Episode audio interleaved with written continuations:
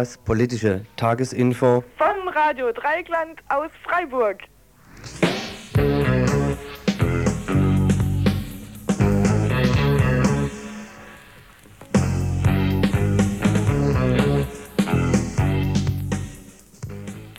Ja, hallo liebe Hörer und Hörerinnen von Radio Dreieckland. Ich begrüße euch alle zu dem heutigen Tagesinfo am heutigen Mittwoch.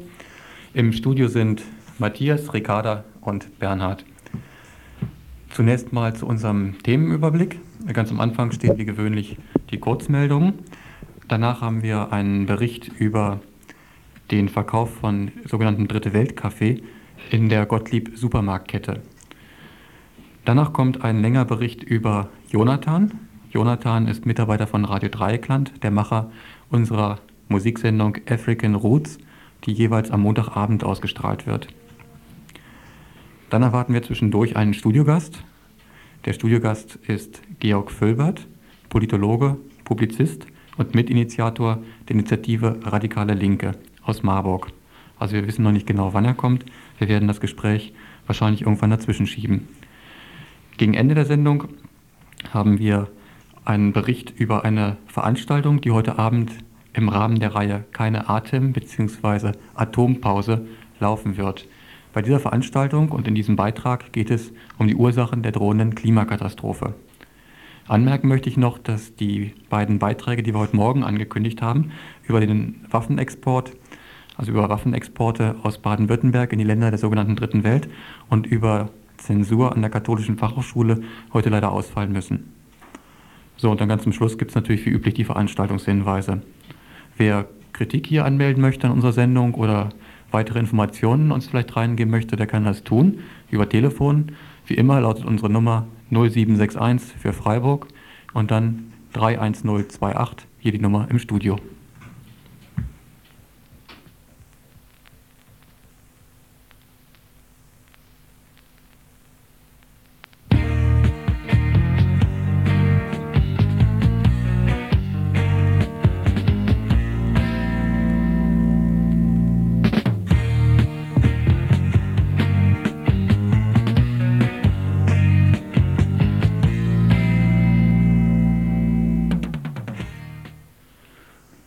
Unserer ersten Kurzmeldung. Gräber von Bertolt Brecht und Helene Weigel geschändet. Am vergangenen Wochenende beschmierten Unbekannte die Grabsteine von Bertolt Brecht und Helene Weigel in Ostberlin mit den Parolen Juden raus und Saujud. Ebenfalls mit antisemitischen Parolen beschmiert wurde die Mauer des jüdischen Friedhofes in Ostberlin. Auf dem derzeit in Westberlin tagenden Jüdischen Weltkongress sagte der Vorsitzende des Zentralrates der Juden in Deutschland, Heinz Galinski, Zitat, die Schmierereien in der DDR nehmen zu. Das Problem kann nicht ernst genug genommen werden. Wahlen in Kuba. Der ehemalige Innenminister von Nicaragua sagte in einem Interview mit der venezolanischen Zeitung El Nacional, dass künftig allgemeine Wahlen in Kuba stattfinden würden. Entsprechende Beschlüsse würden auf dem nächsten Parteitag der Kommunistischen Partei Kubas gefasst werden. Opfer des stalinistischen Terrors rehabilitiert. In den vergangenen zwei Jahren wurden in der Sowjetunion über 800.000 Opfer des stalinistischen Terrors rehabilitiert. Außerdem seien noch über 750.000 Fälle in den Archiven der Staatssicherheit KGB registriert, erklärte der stellvertretende KGB-Vorsitzende Piroikov. Kinder von Folteropfern leiden mit. Das Kopenhagener Zentrum für die Behandlung von Folteropfern hat eine Untersuchung mit Kindern aus Chile, Uruguay, der Türkei, Irak und Afghanistan durchgeführt. Die Psychologen stellten fest, dass keines der Kinder, deren Eltern im Kopenhagener Rehabilitationszentrum behandelt werden, die gewaltsamen Erlebnisse überstanden hat, ohne Schaden zu erleiden. Alle Kinder waren seelisch aus dem Gleichgewicht gekommen, die physischen und psychischen Probleme äußerten sich durch Kopf-, Bauch-, Gelenkschmerzen, Nahrungsverweigerung und Schlafstörungen und Depressionen. Damit die Kinder ihre Probleme überwinden können, muss ein starker Zusammenhalt in der Familie sein. Ebenso kommt es auf die Aufnahme und das Verständnis der Exilheimat an.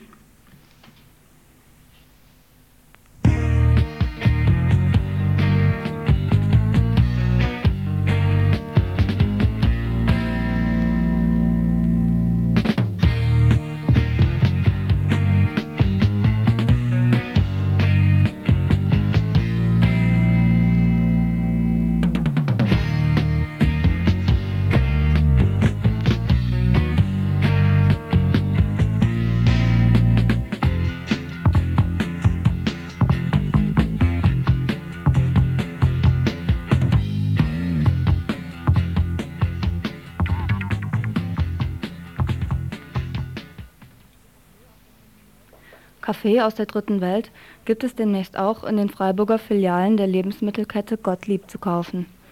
An diesem Samstag, dem 12. Mai, bei einigen Filialen, auch erst eine Woche darauf, soll der Aha-Kaffee, wie er sich nennt, feierlich ins Sortiment aufgenommen werden. Jedem Gottlieb wird an diesem Tag eine Betreuungsgruppe zugeteilt, die Kaffee ausschenkt und über die Hintergründe des Kaffee-Welthandels und die Situation von Kleinbauern in der Dritten Welt informieren.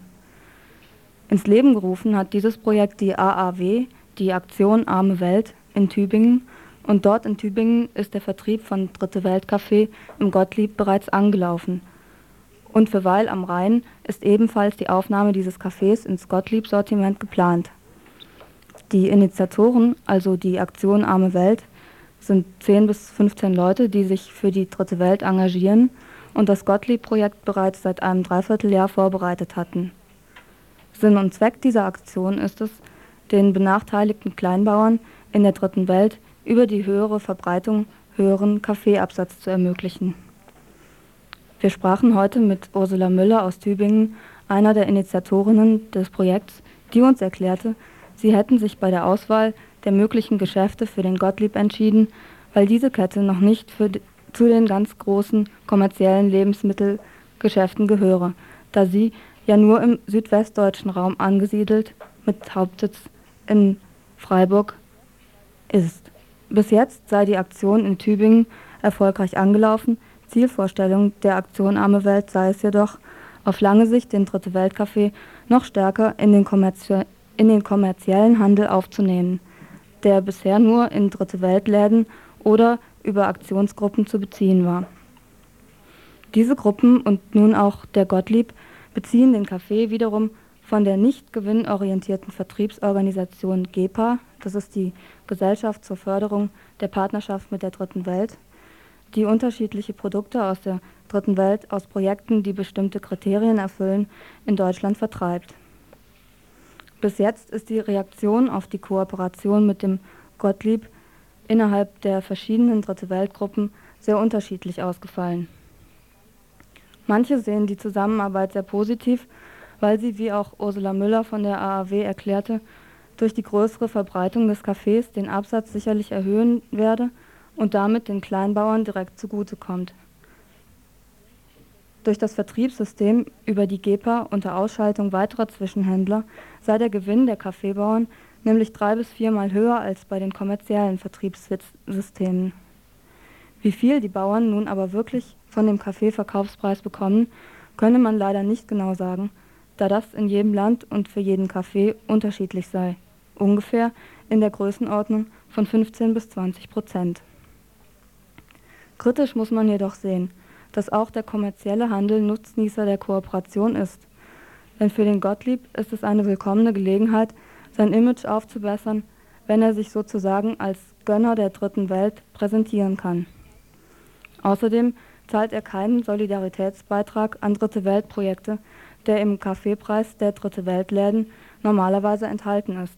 Seine Gewinnspanne ist genauso hoch wie bei anderen Kaffeesorten auch. Und überhaupt ist die Konzentration der Supermärkte hierzulande sehr problematisch. Durch den Vertrieb von Alternativwaren wie Dritte Welt Kaffee tritt der Gottlieb in Konkurrenz zu den bestehenden Dritte Weltläden. Hierzu meint jedoch die AAW, die Aktion Arme Welt, dass man die Probleme, die wir mit unserem Handelssystem haben, nicht auf dem Rücken der sowieso schon benachteiligten Kleinbauern aus der dritten Welt austragen könne. Denn leider ändern sich die Einkaufsgewohnheiten der Leute nicht so schnell, fast jeder kauft eben nun mal im Supermarkt ein. Es gilt also auf lange Sicht zusätzlich durch Informationsmaterial etc. die Verbraucher dazu zu bewegen, die großen Lebensmittelkonzerne, wo es geht, zu meiden und gleichzeitig die Produkte aus den Großsupermärkten herauszuholen und in dezentrale Einzelhandelsgeschäfte zu bringen. Dazu meint die AAW, wir sehen, dass es problematisch ist, trotzdem wählen wir den Weg über den kommerziellen Handel, weil es aus der Sicht der Produzenten der bessere Weg ist. Sie sehen es als negativ an, hier die Produkte, die unter gerechteren Bedingungen produziert wurden, gar nicht oder nur in speziellen Läden anzubieten, also dem ganz normalen Verbraucher kaum zugänglich sind. Und um den Dritte Weltkaffee auch richtig einführen zu können, müsse er als Produkt auch konkurrenzfähig sein.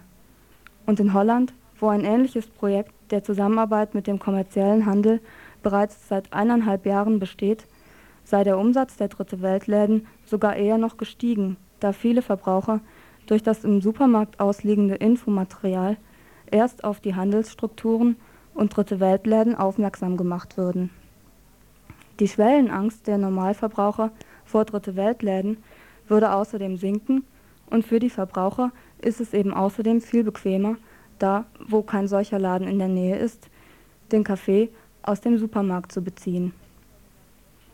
Anstatt des Solidaritätsbeitrages soll der Gottlieb das Infomaterial bezahlen, das dann dort kostenlos für jeden erhältlich sein wird. Über den Inhalt der Infos, so die AAW, habe der Gottlieb jedoch kein Mitspracherecht bzw. keine Einwendungen gehabt.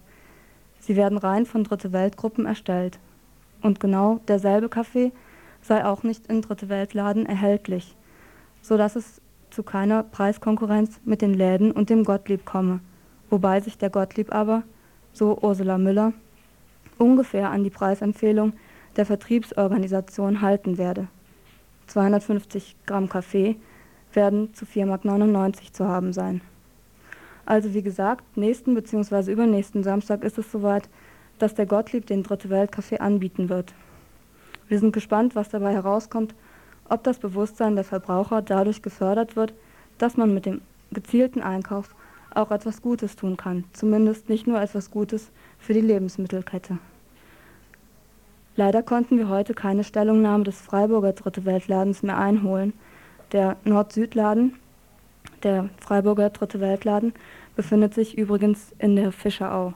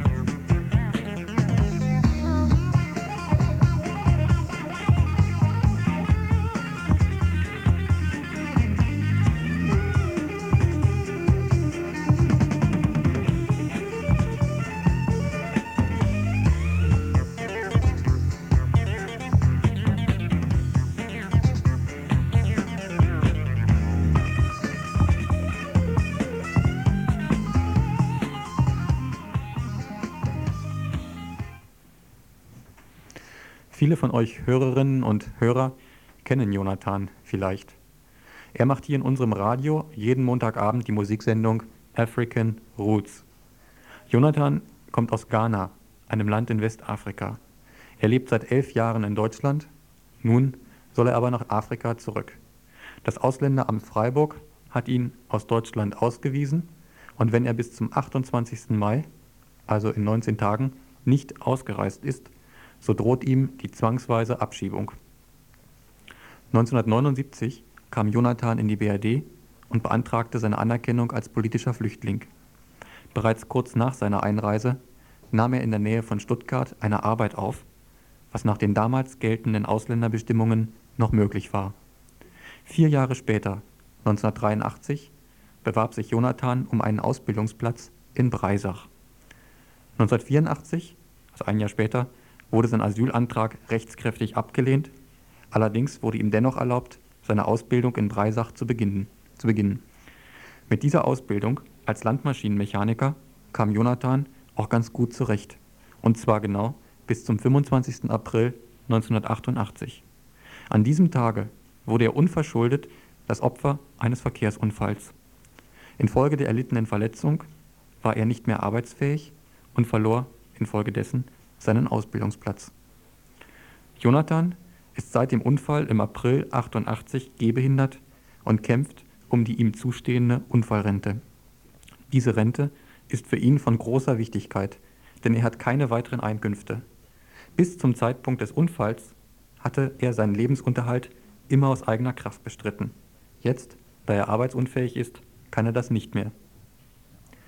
Weil sich die Versicherung weigerte, ihm eine Unfallrente zu zahlen, war Jonathan gezwungen, ab Juni 1989 von der Sozialhilfe zu leben. Zu diesen gesundheitlichen und finanziellen Problemen kam im Februar 1989 noch eine weitere Sorge hinzu. Seine befristete Aufenthaltsgenehmigung, die an die Ausbildung gebunden war, lief nämlich am 27. Februar 1989 ab.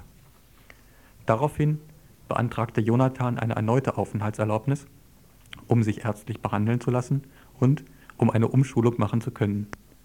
Diesen Antrag auf Aufenthaltserlaubnis lehnte das Ausländeramt Freiburg schließlich ab. Begründung? Jonathan beeinträchtige die Belange der Bundesrepublik Deutschland, weil er nämlich in keinem Ausbildungsverhältnis mehr steht und aufgrund seiner Arbeitsunfähigkeit Sozialhilfe bezieht, liegt er dem Staat nur noch auf der Tasche. Außerdem, so das Ausländeramt Freiburg, sei die BRD kein Einwanderungsland. Eine weitere ärztliche Behandlung in der BRD ist nach Ansicht des Ausländeramtes nicht mehr nötig. Das Amt stützt sich dabei auf ein Gutachten des staatlichen Gesundheit, Gesundheitsamtes Freiburg, in dem es lapidar heißt, Jonathan könne ja hier in Deutschland gymnastische Übungen erlernen und damit sein Leiden in Ghana auskurieren. Gleichzeitig wird ihm Reisefähigkeit bescheinigt. Nach Ansicht des Ausländeramtes steht seiner Ausreise nun nichts mehr im Wege. Angemerkt sei, dass die Ärzte, bei denen Jonathan in Behandlung ist, ganz anderer Meinung sind. Seit dem Autounfall hat sich der Gesundheitszustand von Jonathan kontinuierlich verschlechtert. Zusammen mit der Ablehnung des Antrages auf Aufenthaltserlaubnis hat ihm das Ausländeramt die Abschiebung angedroht, falls er die BRD nicht bis zum 28. Mai 1990 verlassen hat. Warum also soll Jonathan aus Deutschland abgeschoben werden? Seit elf Jahren lebt er in diesem Land, hat von Anfang an gearbeitet, Steuern, Renten, Arbeitslosen- und Krankenversicherung bezahlt, wie jeder andere auch. Jetzt wo er unverschuldet seinen Ausbildungsplatz verloren hat und krank ist, kann er seine berechtigten Ansprüche nicht geltend machen. Stattdessen wird er des Landes verwiesen. In Deutschland hat er keine Existenzberechtigung mehr. Denn die BRD braucht keine Menschen, höchstens funktionierende Arbeitskräfte. An sich also kein außergewöhnlicher Fall, sondern tagtägliche Realität der deutschen Ausländerpolitik. Meist bleiben aber die Opfer dieser Politik für uns anonym. In Nacht- und Nebelaktionen werden sie in ihr Heimatland verfrachtet. Jonathan aber ist uns bekannt. Er ist seit langer Zeit Mitarbeiter von Radio Dreieckland. Jeden Montagabend von Viertel vor zehn bis halb zwölf könnt ihr seine Sendung African Roots im Radio hören. Auch für ihn muss gelten, dass ein Mensch, der seit Jahren hier lebt, der, solange er konnte, gearbeitet hat, und der voll in diese Gesellschaft integriert ist, ein Recht darauf hat, in diesem Land zu leben. Menschen dürfen nicht wie Ware behandelt werden, die man wegwirft, sobald sie nicht mehr funktioniert. Einem Ausländergesetz, das eine solche Politik als rechtmäßig absegnet, müssen wir unsere Solidarität entgegensetzen. Im Folgenden nun ein kurzes Interview, das wir heute Mittag mit Jonathan führten. Jonathan, erzähl doch mal einfach, wie empfindest du jetzt die Abschiebung? Was geht dir durch den Kopf? Hast du Wut oder Hass oder hast du Angst vor der Abschiebung? Was empfindest du, wenn du weißt, dass du am 28. dieses Monats ausreisen musst? Ja, Angst, Angst, Wut, ja, das sind etwas, ich, ich, ich habe. Ich habe das Gefühl, dass äh, das ganze Ding ist ein eine Kampf äh, zwischen äh, den Reichen und den Armen ist. Ich meine, wenn Röntgenbilder verschwinden und äh, Akte nicht mehr freiwillig ausgehandelt wird, dann ist irgendwas faul. Und da bin ich ja Angst und Wut, ja, das stimmt, aber irgendwie tief in meinem Gewissen äh, weiß ich, dass ich nichts Falsches getan habe. In die ganzen elf Jahre hier habe ich mit eigentlich ganz normal äh, wie jeder Bürger äh, verhalten. Also, und äh, nun, dass äh, ich, diese Ansprüche, diese ist keine große Sache mit der Versicherung, äh, ist, äh, diese Schmerzensgeld oder was weiß ich, äh, zu kriegen. Aber ja, bin ich einfach benachteiligt, dass ich ein Ausländer bin.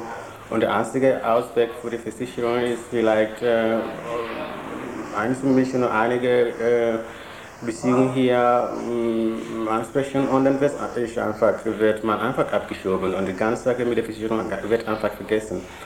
Und daher würde ich sagen, dass ich mir äh, absolut ungerecht finde. Ich finde die ganze Sache absolut ungerecht und merkwürdig. Also Jonathan, du lebst jetzt seit elf Jahren hier, hast gearbeitet, arbeitest im Radio mit und hast jetzt jetzt schon viele Kontakte geknüpft zu Menschen hier, hast gute Freunde. Kannst du dazu was sagen? Ja, ich bin fünf Jahre in Stuttgart, dort habe ich gearbeitet und äh, in meinem Privatleben habe ich äh, in alle, würde ich sagen, in Anti-Apartheid-Bewegung Sachen mitgearbeitet habe ich Musik äh, in einer Gruppe, die Amandla heißt, äh, mitgemacht. Dann habe ich einen ganz einen riesigen Freundeskreis gehabt. Ich muss sagen, mein, meine Musikkarriere in Stuttgart erfolgreich war.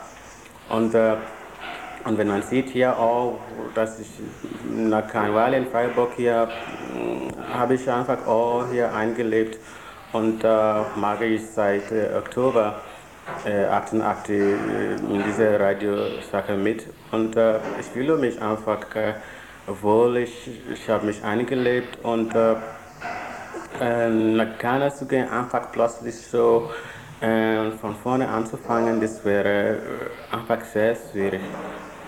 Außerdem denke ich, dass ich bei dieser Radioarbeit äh, einige Zuhörer äh, einiges äh, beibringen, sozusagen. Die, ich meine, unser Freundekreis ist ein Kreis, der einfach in Kulturaustausch interessiert ist. Und das ist ein Freundekreis und die Mitglieder, die mein Zentrum zuhören, sind, würde ich sagen, zufrieden.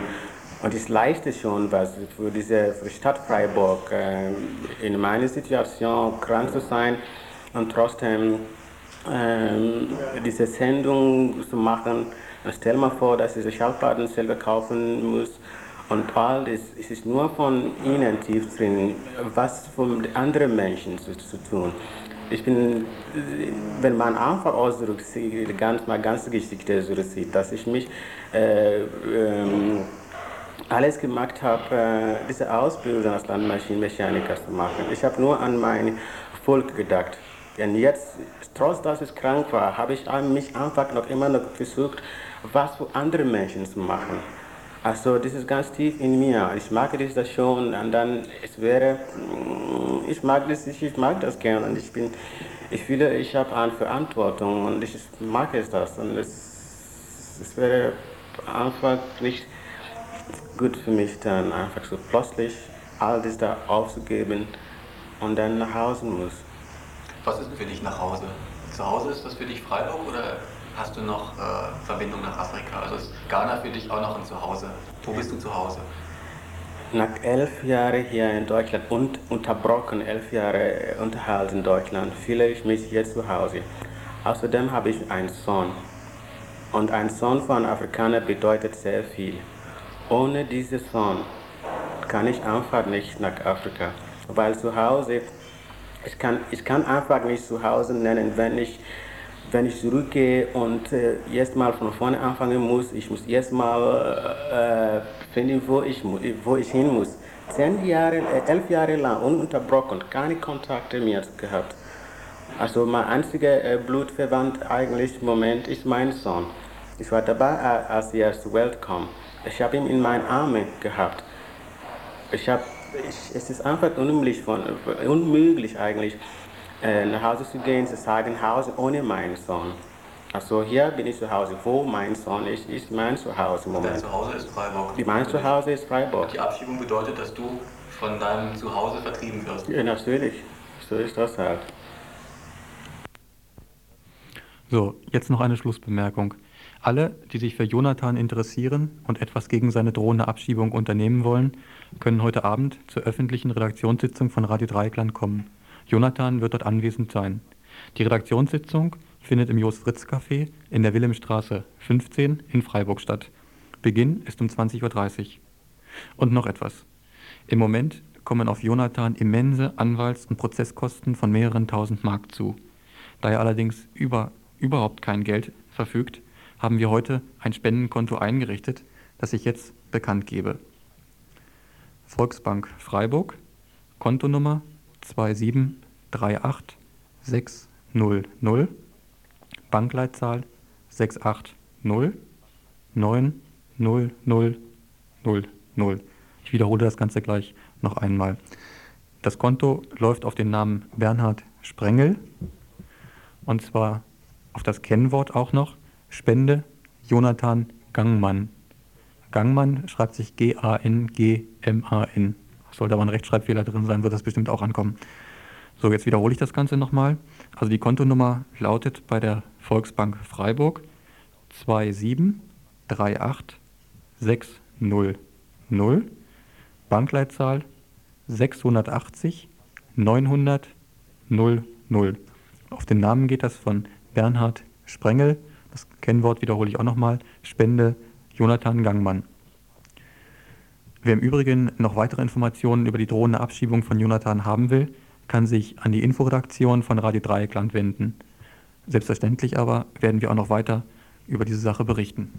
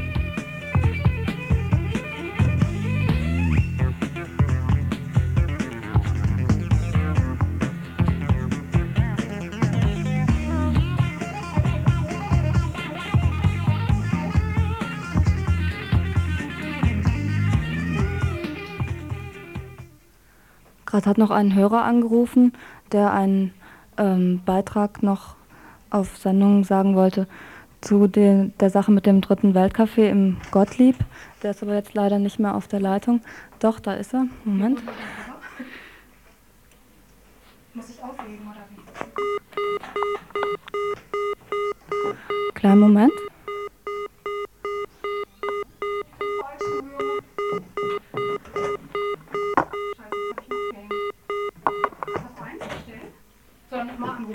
Ja, also ich bitte den Hörer, der gerade angerufen hat, nochmal anzurufen. Äh, wir haben das Gespräch leider nicht entgegennehmen können. Und jetzt geht es weiter erst mit Musik.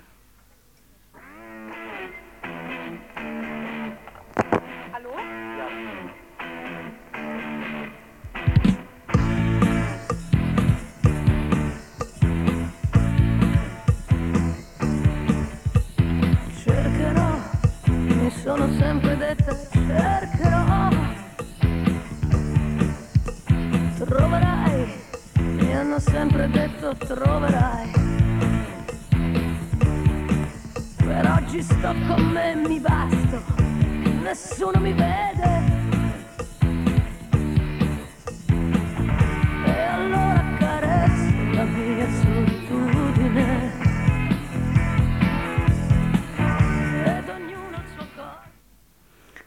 So, jetzt habe ich doch den Hörer wieder auf der Leitung. Du wolltest was sagen zu dem Dritte Weltbeitrag, äh, Dritte Weltcafé-Beitrag.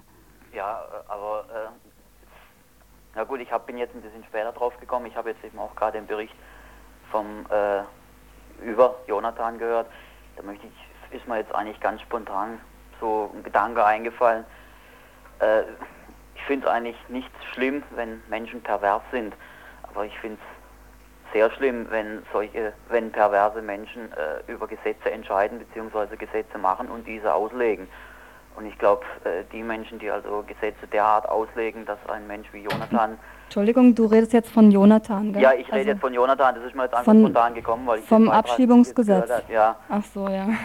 also ich finde es einfach perver äh, pervers. Äh, Es ist nicht schlimm, wenn Menschen pervers sind, aber wenn perverse Menschen über Gesetze entscheiden oder Gesetze auslegen und, und das dann zu eben solchen Dingen führt, dass ein Mensch wie Jonathan, weil er unschuldig einen Unfall hatte, was jedem anderen Menschen auch immer passieren kann, praktisch äh, vor die Tür gesetzt wird, das ist also das, das finde ich das Schlimme am, am, am ja, an der Perversion des Menschen.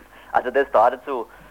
Ja, zu dem anderen wollte ich eigentlich sagen, da sind mir zwei Sachen ein bisschen aufgefallen oder ein bisschen unangenehm aufgefallen von, an eurem Beitrag. Also einmal finde ich es gar nicht so schlimm, äh, wenn jetzt ein, ein Konzern wie, oder vielleicht noch ein Mini-Konzern wie Gottlieb sein Image äh, aufmöbelt durch, durch Dritte Weltcafé. Also mir ist es lieber, er möbelt es durch Dritte Weltcafé auf, wo dann vielleicht auch ein größerer Kreis von Menschen was davon hat. Also er möbelt es durch irgendwelchen anderes Zeug äh, auf, wo nur ein sehr geringer Teil der Menschen was davon hat. Und äh, zu der, ja, zu dieser berühmten Bewusstseinsschelde, da ist es halt auch immer ein bisschen, äh, ja, gefährlich, nur zu, äh, zu sagen, äh, Leute, ihr müsst euch, ihr müsst euer Bewusstsein ändern, kauft gefälligst jetzt zum Beispiel den Kaffee in dritte Weltläden, wo er erheblich teurer ist eben als in Supermärkten. Und ich glaube einfach, dass das sehr oft nicht so sehr eine Bewusstseinssache ist, sondern einfach die Frage des Geldbeutels. Es kommt einfach darauf an, äh, ja, ob ich mir als, als Mensch womöglich noch mit, mit einer größeren Familie im Hintergrund, ob ich mir das halt erlauben kann, finanziell äh, draufzuzahlen, um im dritte Weltladen einzukaufen, oder ob ich einfach gezwungen bin, aufgrund meines Budgets, das ich halt habe, Mhm. eben in Supermärkten einzukaufen. Ich meine, ich, mir ist auch klar, dass natürlich damit auch, auch Politik gemacht wird.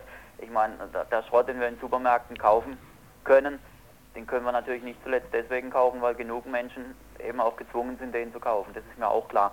Aber da muss man natürlich mit, mit der Schelde vorsichtig sein. Mhm. Also ich danke dir für die Anmerkung. Wir wollten halt einfach auch die, ähm, ja, den Standpunkt der, der Kritiker dieser Aktion also auch vortragen, sowie halt auch die, die äh, Befürworter.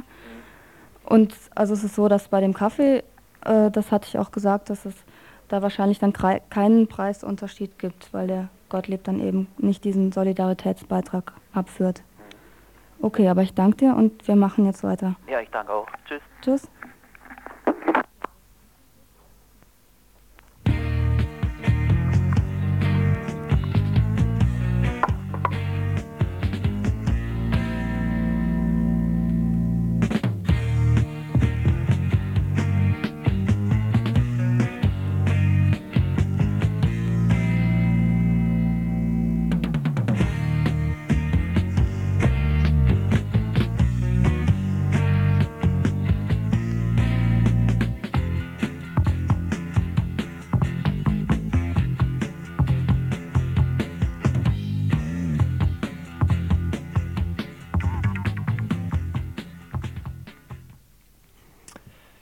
Klima- und Energiepolitik ist das Thema einer Veranstaltung, die heute Abend im Vorderhaus stattfindet. Wie hängt die Erwärmung der Erdatmosphäre, im Allgemeinen Treibhauseffekt genannt, die durch den steigenden Kohlendioxidgehalt in der Luft verursacht wird, mit den Möglichkeiten der Ener Energiegewinnung zusammen? Bruno Natsch vom BUND, vom Bund für Umwelt und Naturschutz, der auch heute Abend auf der Veranstaltung spricht, erläutert die Zusammenhänge. Schreibt in dem Programm auch, ähm, man kann feststellen, schon die letzten 100 Jahre kann man das ja wahrscheinlich feststellen, sagen Klimahistoriker zum Beispiel, die Erdatmosphäre erwähnt sich und viele Menschen bringen ähm, die, die letzten beiden sehr warmen Winter auch mit solchen, solchen ähm, Effekten in Verbindung, also dass man redet von diesem Treibhauseffekt. Kann man diese Verbindung herstellen? Ist die so, ist die so herstellbar? Also die Klimawissenschaftler bisher sind sich bei der Temperatur, äh, bei der Einschätzung der Temperatur noch etwas unsicher. Was feststeht, ist, dass wir in den letzten, im letzten Jahrzehnt fünfmal die höchste Temperatur hatten, seit es Temperaturmessungen gibt. Äh, wir liegen im Moment seit den letzten 100 Jahren etwa um 0,5 bis 0,7 Grad über dem Erwarteten. Ähm, dies alles ist aber noch ziemlich wackelig in der Aussage. Also ob das eine wirkliche Klimaveränderung schon ist, weiß man nicht. Was man eher weiß, wo man etwas sicherer ist, dass die extremen Wetterlagen zunehmen, also dass die Orkane zunehmen, dass der Niederschlag zunimmt. Es ist ja so, dass wenn, etwas, äh, wenn es etwas wärmer wird auf der Erde, dass dann mehr, es mehr verdunstet und dann auch entsprechend mehr Niederschlag da ist. Dabei entsteht dann auch mehr, entstehen mehr Wolken und da ist schon wieder die nächste Unsicherheit, weil wenn man mehr Wolken hat, wird mehr von der Strahlung äh, der Sonne zurückreflektiert. Das heißt, es würde dann wieder weniger warm werden. Das ist in den Klimamodellen bisher nicht berücksichtigt. Mhm. Was anderes, die Meere erwärmen sich zurzeit jährlich um 0,1 Grad. Das ist etwa das Doppelte, was man erwarten würde. Also dies alles sind Anzeichen im Grunde schon für eine globale Klimaveränderung. Mhm. Und ihr wollt heute Abend dann wollt ihr über diesen Treibhauseffekt sprechen in der Verbindung mit Energiepolitik. Kannst du erläutern, welche verschiedenen Energiegewinnungsmöglichkeiten welchen Effekt darauf haben? Also die Energiepolitik derzeit ist ja auf zentralistische Großkraftwerke ausgerichtet, zumindest in den Industrieländern. Und unsere Strategie ist ja, also das, was wir dem entgegenhalten, ist, dass wir in kleinen Einheiten wieder vor Ort Energie erzeugen wollen. Aber vor allem, was am wichtigsten ist, weil, wir, weil es am meisten Kohlendioxid einspart, was eines der Haupt Klimagifte ist, ist, dass das Energiesparen in den Vordergrund kommt und dafür eine vernünftige Strategie zu fahren. Also wichtig ist da zum Beispiel, dass man mit Einsparen, also mit demselben Geld, was man investiert ins Einsparen, sehr viel effektiver wegkommt, wie wenn man erzeugt. Also es gibt Rechnungen, die liegen so bei 1 zu 4, 1 zu 5. Dem BUND geht es nicht um den Vorzug einer Energiegewinnungsmöglichkeit gegenüber einer anderen, sondern darum, möglichst Energie einzusparen. Auch die Atomenergie, von der man immer sagt, sie sei nicht verantwortlich für das Steigen der CO2, also der Kohlendioxidwerte in der Luft, oder nicht so verantwortlich wie etwa Kohle oder Erdöl, ist für Bruno Natsch keine Alternative in der CO2-Problematik. Effekt zu 50 Prozent macht, äh, machen die Atomkraftwerke etwa 2 bis 5 Prozent aus derzeit. Also es wird kaum Kohlendioxid durch die Atomkraftwerke äh, reduziert. Im Gegenteil, es ist eigentlich so, dass die Atomkraftwerke so viel Finanzaufwand bedeuten, dass man dieses Geld nicht zur Verfügung hat für Energiesparmaßnahmen. Mhm. Dass man also da eine völlig verkehrte äh, Linie fährt. Dann muss man äh, sehen, dass die Atomenergie sehr viel Energie braucht zunächst mal, also zum Beispiel um Uran anzureichern. Mhm. Und diese Energie, die man da reinsteckt in die Anreicherung, die erzeugt auch wieder Kohlendioxid. Wenn man also die gesamte Palette anguckt, dann erzeugt das Atomkraftwerk wieder Kohlendioxid und schneidet dadurch schlechter ab als die erneuerbaren Energiequellen. Also auch hier im Vergleich Atomenergie, erneuerbare Energiequellen, beim Kohlendioxid schneidet auch das Atomkraftwerk sogar auf der Seite sehr viel schlechter ab. So, also jetzt anschließend gleich schon einmal der ähm, Veranstaltungshinweis für heute Abend. Im Vorderhaus in der Fabrik Habsburger Straße 9 ist also heute um 20 Uhr die Veranstaltung Klima- und Energiepolitik. Und da sind eben ja, da der Bruno Matsch vom Bund und gleichzeitig noch Wolfgang Roos vom Wiel Infobüro und die sind da für Fragen oder Diskussionspunkte bereit.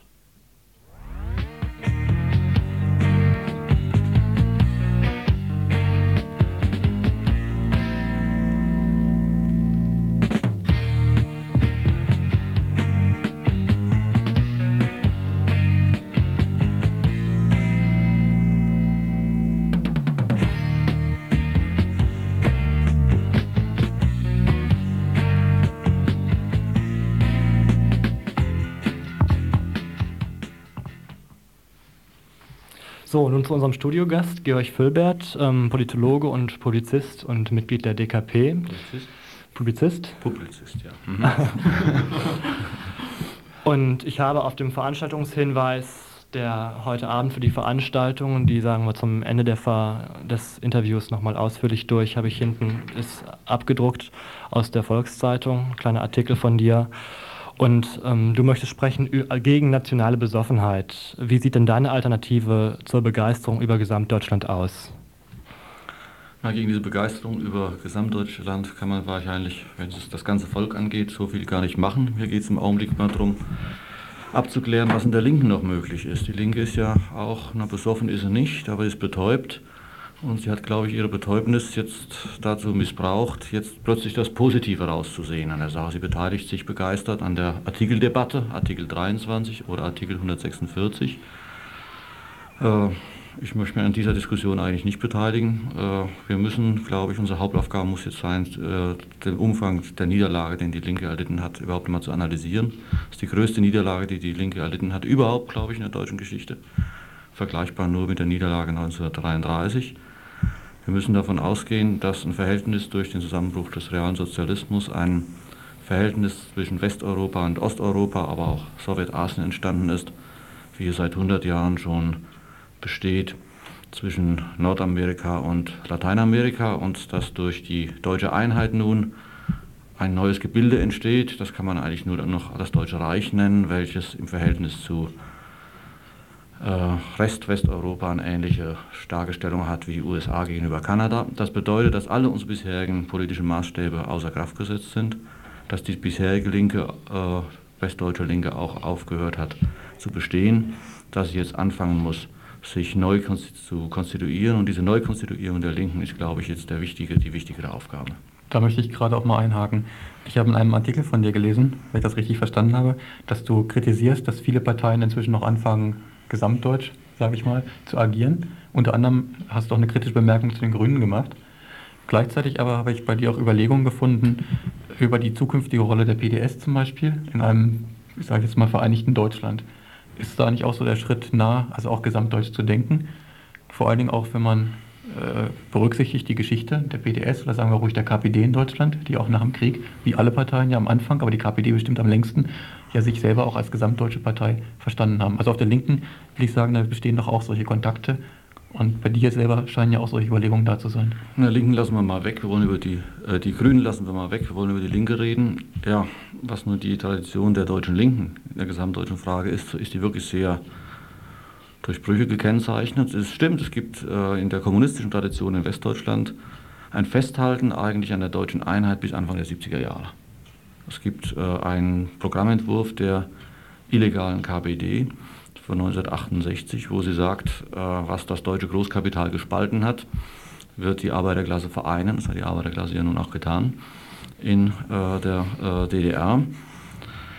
Äh, die Partei, der ich angehöre, die DKP, könnte wahrscheinlich die letzte Partei der BRD sein, da alle anderen versuchen sich nun gesamtdeutsch sich auszudehnen. Wie es nun mit einer radikal linken Partei gesamtdeutsch äh, aussehen wird, weiß ich einfach äh, gegenwärtig nicht. Es gibt eine ganz andere Gefahr. Es könnte sein, dass dieses Deutsche Reich für lange Zeit ein Land ohne Linke sein wird. Das müssen wir auch mal ins Auge fassen. So etwas gibt es. So etwas gibt es in den USA seit 100 Jahren ohne aktionsfähige Linke oder seit 60 Jahren ohne aktionsfähige Linke. Imperialistische Zentren haben es nun mal so an sich, so war es auch in England nach dem Zusammenbruch der Kartistenbewegung, dass die radikale Linke dort außerordentlich schwer hat. Vielleicht werden wir einige Jahrzehnte ein Land ganz ohne Linke sein. Das könnte ja auch passieren. Das, das, heißt, verhindern? das heißt aber doch, dass, äh, wie wird es dann, dass die Linke doch gesamtdeutsch agiert. Also wenn du jetzt mal von der Perspektive ausgehst, dass Deutschland wiedervereinigt wird, dann gehst du auch davon aus, dass auch die Linke dann natürlich ein Gegengewicht bilden müsste, um zum Beispiel nicht zu so einer Situation zu kommen, wie sie heute in den USA besteht. Ja, glaube, wenn man die Gefahr kennt, kann man sie vielleicht äh, vermeiden. Es wird uns ja wahrscheinlich eine Reichstagswahl aufgedrückt werden im nächsten Jahr oder im nächsten oder im übernächsten Jahr. Und da wird, schon die, wird wahrscheinlich die PDS wird in Westdeutschland kandidieren müssen. Äh, Wo ist da die Grenze zwischen gesamtdeutsch agieren und jetzt nationalistisch oder? So, wenn, ja. wenn die herrschende Klasse gesamtdeutsche Verhältnisse herstellt, wird man sich gesamtdeutsch auch verhalten müssen. Nicht? Äh, die PDS ist eine Regionalpartei der DDR, so wie die Bayernpartei südlich der Donau und die Zentrumspartei gibt es heute am Niederrhein ja auch noch. Sie hat 16 Prozent gehabt bei der Volkskammerwahl und kommt aus dem Westen nichts dazu. Geteilt durch 4 macht nach meiner Rechnung 4 Prozent unterhalb der 5 Prozent Grenze. Es könnte allerdings sein, dass diese gesamtdeutsche Kandidatur der PDS, die ja wohl kommen wird, ganz egal wie ich mich dazu verhalte, äh, linke Stimmen losbindet, die es im Westen gibt. Äh, das Programm der PDS, das ein linkssozialdemokratisches ist, äh, stimmt mit Positionen überein, wie sie die Erneuerer und Erneuerinnen der DKP vertreten haben, stimmt überein mit äh, Positionen der sozialistischen Studiengruppen im Umkreis der SPD um diese Zeitschrift Sozialismus im Grunde auch mit dem linken Forum bei den Grünen. Das heißt, eine Kandidatur der PDS im Westen müsste eigentlich zum, zur Spaltung des Stimmpotenzials, nur des Stimmpotenzials, am Rande der SPD und der Grünen führen, sodass es dann unter Umständen für diese Partei knapp über den Durst reicht, knapp über 5 Prozent. Welchen Weg diese Partei, und das wird wahlpolitisch dann wahrscheinlich die einzige Alternative sein, nicht eine linksradikale äh, Alternative. Parlamentsparteien können nie linksradikal sein, das gibt es nicht, es gibt keine linken Parteien eigentlich. Aber es wird eben das relativ linkeste sein, äh, was dann in diesem neuen Reichstag vorhanden ist. Und was dann passiert mit dieser Partei, Jetzt hat sie schon äh, beantragt, äh, die, eine Gast, einen Beobachterstatus in der Sozialistischen Internationale. Das würde bedeuten, dass sie irgendwann auf die SPD draufspringt. Das wäre der Weg von Gysi zu Noske, das würde ich bedauern. Sie hätte vielleicht auch eine Chance, eine ähnliche Partei zu werden wie die Linkspartei, die im Grunde eine ähnliche Geschichte hinter sich hat wie die kommunistische Partei im Westen. Das wäre eine mögliche Perspektive einer relativen Linken am linken Rand des neuen Deutschen Reichstags, was mit, womit noch gar nicht entschieden ist, was linke Politik sein würde, ist was anderes. Das, was du sagst, hört sich aber sehr resigniert an, was du, wie du den Zustand der Linken beschreibst und was du an Gefahren äh, heraufkommen siehst, ähnliche Zustände wie zum Beispiel in Amerika. Äh, gibt es irgendwie, siehst du eine Möglichkeit, das zum Beispiel zu verhindern, also eine, eine Linke mit irgendetwas zu bilden? Wie, wie sähe das für dich aus? Eine Linke, die sich, die sich klar wird ähm, über ja, ihr, ihren Zustand, ihr Bewusstsein? Ja, was, ich habe in meinem ganzen Leben noch keine einzige zutreffende äh, Prognose abgegeben. Das wäre doch ein großer Fehler, wenn ich jetzt eine optimistische Prognose abgeben würde. Das würde doch bedeuten, dass das Positive, was ich prognostiziere, garantiert äh, nicht äh, eintritt.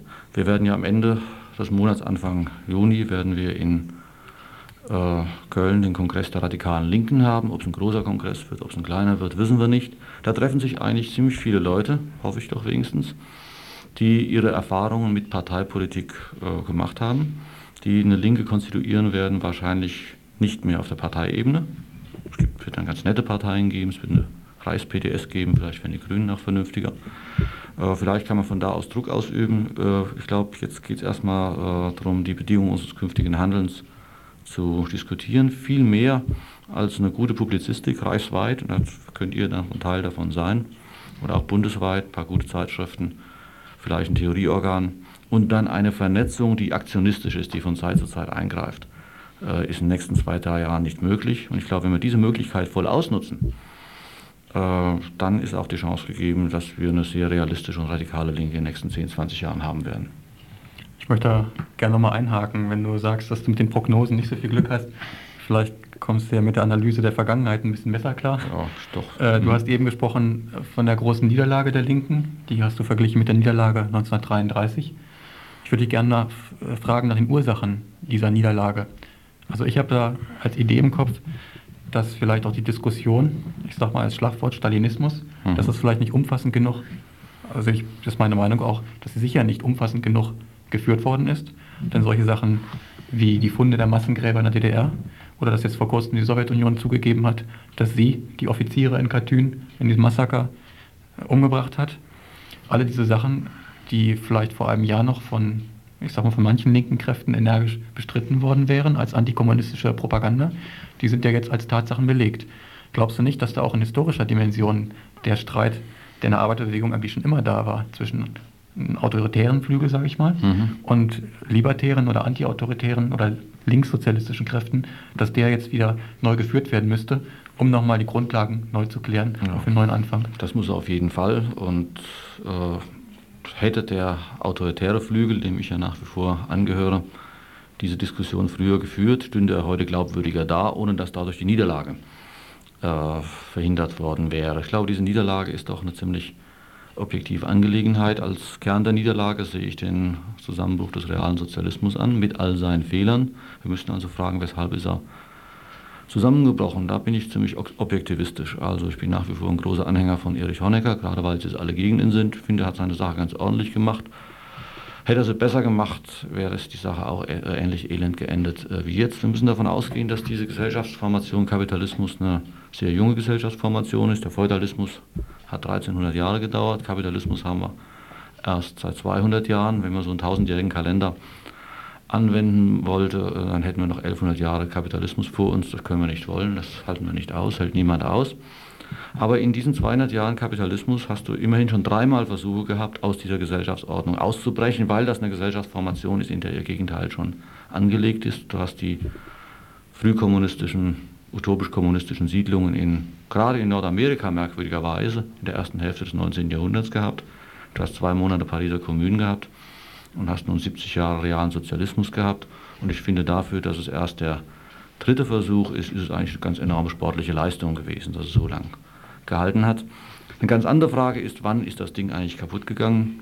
Inzwischen äh, bin ich eigentlich bereit, mich äh, der Meinung eines Superautoritären anzuschließen, der ein besonders scharfer Feind meiner stalinistischen Richtung gewesen ist, nämlich Leo Trotsky, der wahrscheinlich zutreffend analysiert ist, hat, dass mit dem Jahr 1923 die Sache im Grunde schon vergeigt gewesen ist, als sich herausstellte, dass die entscheidende Voraussetzung für eine internationale Revolution, und Sozialismus kann nur international angelegt sein, nämlich die Revolution im Westen ausgeblieben ist. Seitdem, seit 1923, 1924, befindet sich der reale Sozialismus in einer Defensivposition. Und diese Defensivposition ist letzten Endes meines Erachtens auch die objektive Ursache für diese maßlosen Verbrechen des Stalinismus gewesen. So würde ich äh, diskutieren und würde mich dann mit euch wahrscheinlich fürchterlich in die Wolle kriegen. Ja, ich würde das auch nicht gern stehen lassen, dass du die 70 Jahre, wie du sagst, so realsozialistisches Experiment als sportliche Übung ja, bezeichnest. Das finde ich ein bisschen flapsig, wenn man mhm. denkt, dass es doch eine ganze Reihe von Menschenleben und ja. Opfern und so weiter gekostet hat.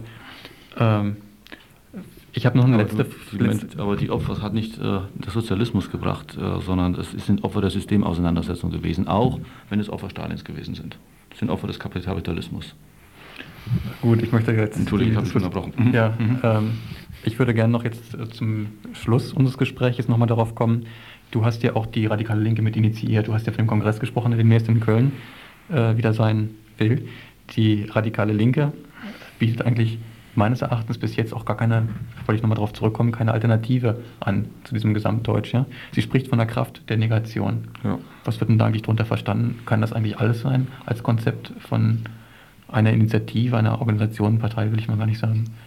Nee, das ist der Startschuss gewesen. Nicht? In einem, äh, diese Formel von der Kraft der Negation ist äh, von uns gefunden worden und erfunden worden äh, im Sommer 1989, äh, als die Konstellation eine ganz andere äh, gewesen ist. Damals sah es so aus, als stünden wir vor einer orange-oliven-Koalition in der Bundesrepublik, äh, als würden wir nun das Angebot bekommen eines ökologisch, sozial, frauenfreundlich natürlich auch, und friedensorientierten Kapitalismus, der sich auf sich selbst beschränkt und viele Menge, eine ganze Menge von Problemen verdrängt, insbesondere Probleme in der dritten Welt. Und gegenüber diesem Modell wollten wir die Kraft der Negation sein. Das war sozusagen die Gründungsurkunde der radikalen Linken. Äh, jetzt ist eine völlig neue Konstellation entstanden. Jetzt äh, haben wir äh, einig Vaterland. Die Grünen sind auf diesen Zug aufgesprungen und sie haben im Grunde Positionen geräumt, die sie vor einem Jahr noch hatten. Wahrscheinlich werden wir einige Chance haben, auch in der Ökologiepolitik, in der Menschenrechtspolitik nun weltweit die ganz neu gestellt werden, nun Positionen zu besetzen, die die Grünen durch ihren Abmarsch nach rechts hin geräumt haben. Zurzeit sind wir so ein bisschen so die, ja, was weiß ich, die Leute, die Positionen besitzen, äh, besetzen, für die andere sich schämen. Wir sind die Einzigen, die den nationalen Taumel auch der Linken überhaupt nochmal äh, analysieren. Das sind Nachrückpositionen äh, und ich nehme an, dass wir Anfang Juni einige Politikfelder etwas konkreter bestimmen werden. Ja, hier hat gerade noch ein Hörer angerufen, der auch eine Frage hat. Mhm. Ich schalte dich jetzt mal auf Sendung. Bist du noch dran? Ja, ich habe eine Frage an den Georg. Ne, als äh, er sagt, er ist äh, in der DKP ja. oder noch in der DKP. Nicht noch, immer. Mhm. Und äh, ich habe dieser Partei auch jahrelang angehört, der stärksten der Parteien. Und die Frage an ihn, warum ist er noch drin oder, oder äh, welche Perspektive gibt er dieser Partei noch? Ja, die DKP ist ein Auslaufmodell, das ist ganz klar. Es wird sie nicht mehr äh, lange geben. Äh, und die Gründe, aus denen du ausgetreten bist, äh, kenne ich nicht. Es gibt viele Gründe, äh, hat es in den letzten 20 Jahren gegeben, aus dieser Partei auszutreten. Es gibt nicht mehr viele Gründe, in dieser Partei zu sein. Ich sehe im Augenblick äh, keinen Grund mehr, aus dieser Partei auszutreten. Zurzeit haben wir in der BRD eine ganz eigentümliche Bewegung im Umkreis der ehemaligen Kommunistinnen und Kommunisten, die T&S-Bewegung, die Trauer- und Schambewegung Äh, ich bin auch Anhänger der T- und S-Bewegung, allerdings definiere ich das S ein bisschen anders. Ich rede nicht von Trauer und Scham, sondern von Trauer und Stolz. Dazu, äh, und ein Zeichen des Stolzes ist es allerdings auch, jetzt eine Partei, die, die verloren hat, nicht zu verlassen. Das ist ein Stückchen moralische Substanz, die diejenigen Genossinnen und Genossen, die noch in der DKP sind, meines Erachtens einbringen sollten in eine Neuformierung der Linken, die selbstverständlich über die DKP hinausführen muss. Vielleicht kommst du danach mal wieder zu uns. Äh, Glaube ich kaum, wenn ich mir die jetzt den letzten, dieses was was Parteitag angucke, ne? Mhm. Diese Stahlbetonfraktion da, die sich da nochmal im Sprecherrat durchgesetzt hat, also es geht über meine Toleranzschwellen, ne? Also Ja, kann ich verstehen. Äh, nur ich frage mich, weshalb hat diese Fraktion eigentlich letzten Endes gewonnen? ja, das ist das Problem. Nicht, ja, ne? Ursachen streiten. Nicht? Äh, Ich habe nun die Parteidiskussion ja nun einigermaßen aktiv mitgeführt in den letzten zwei Jahren. Habe 90 Prozent, ach 99 Prozent aller Positionen mit den Erneuerinnen und Erneuern übereingestimmt. In einem Punkt war ich mit ihnen nicht einig. Äh, Ich bin der Ansicht, die DKP hätte sich bemühen müssen um Protestpotenzial. Das wollten die Erneuerer nicht. Die wollten lieber mitregieren. Was ich auch nicht verstanden habe, ist, dass diese Erneuerer und Erneuerer in den letzten zwei Jahren, als der sogenannte Bunker wankte, als er keine Chance mehr hatte, also dass sie da nicht um die Partei gekämpft haben. Nach dem Frankfurter Parteitag hatten die ein Drittel der Delegierten, hätten sie zwei Jahre weiter gekämpft, hätten sie heute die Mehrheit der Partei. Stimme ich dir zu. Na, sie wollten nicht kämpfen um die Partei. Sie, äh, das ist erst, das erste Mal in der Kriegsgeschichte, glaube ich, bei Hannibal soll es das wohl auch mal gegeben haben, oder bei Hora- Horatian, Kuratian, dass jemand eine Offensive führen will im parteiinternen Kampf, indem er davonläuft. Du kannst dich jetzt über den jetzigen Vorstand ärgern oder über den jetzigen Sprecherrat. Ich ärgere mich äh, über diejenigen, die durch ihre Flucht den im Grunde etabliert haben. Na gut. Ja, die Sendung ist auch schon recht fortgeschritten, dafür, dass sie eigentlich um sieben zu Ende sein sollte. Ich glaube, wir beenden das hier vielleicht besser mal an dieser Stelle. Es gibt ja sehr wahrscheinlich heute Abend bei der Diskussion im Waldsee um 20 Uhr noch genügend, genügend Gelegenheit, sich auch mit dir richtig zu streiten. Schön. Das mache ich Und ähm, ja, dann sage ich das nochmal jetzt. Also heute um 20 Uhr im Waldsee-Restaurant Freiburg ist dann die Diskussion mit Georg Völbert und er spricht über die Linke und die deutschnationale Besoffenheit. Schönen Dank fürs Dasein. Bitte. Ja, wo wir gerade bei den Veranstaltungshinweisen sind und auch bei diesem Thema, da will ich gleich nochmal hier diese Demonstration ansprechen, die am 12. Mai, also jetzt am Samstag in Frankfurt stattfindet, unter dem Motto Nie wieder Deutschland, Demonstration gegen deutschen Nationalismus, gegen die Kolonis Kolonialisierung, schwieriges Wort, Osteuropas und gegen die Annexion der DDR. Also zu dieser Demonstration haben wir heute erfahren, fahren Busse aus Freiburg, zwei Busse. Und zwar fahren die ab, ganz pünktlich steht hier, um 6.30 Uhr vom Parkplatz an der Faulerstraße. Die Karten für diese Busse gibt es im Jos Fritz in der Wilhelmstraße 15 in Freiburg.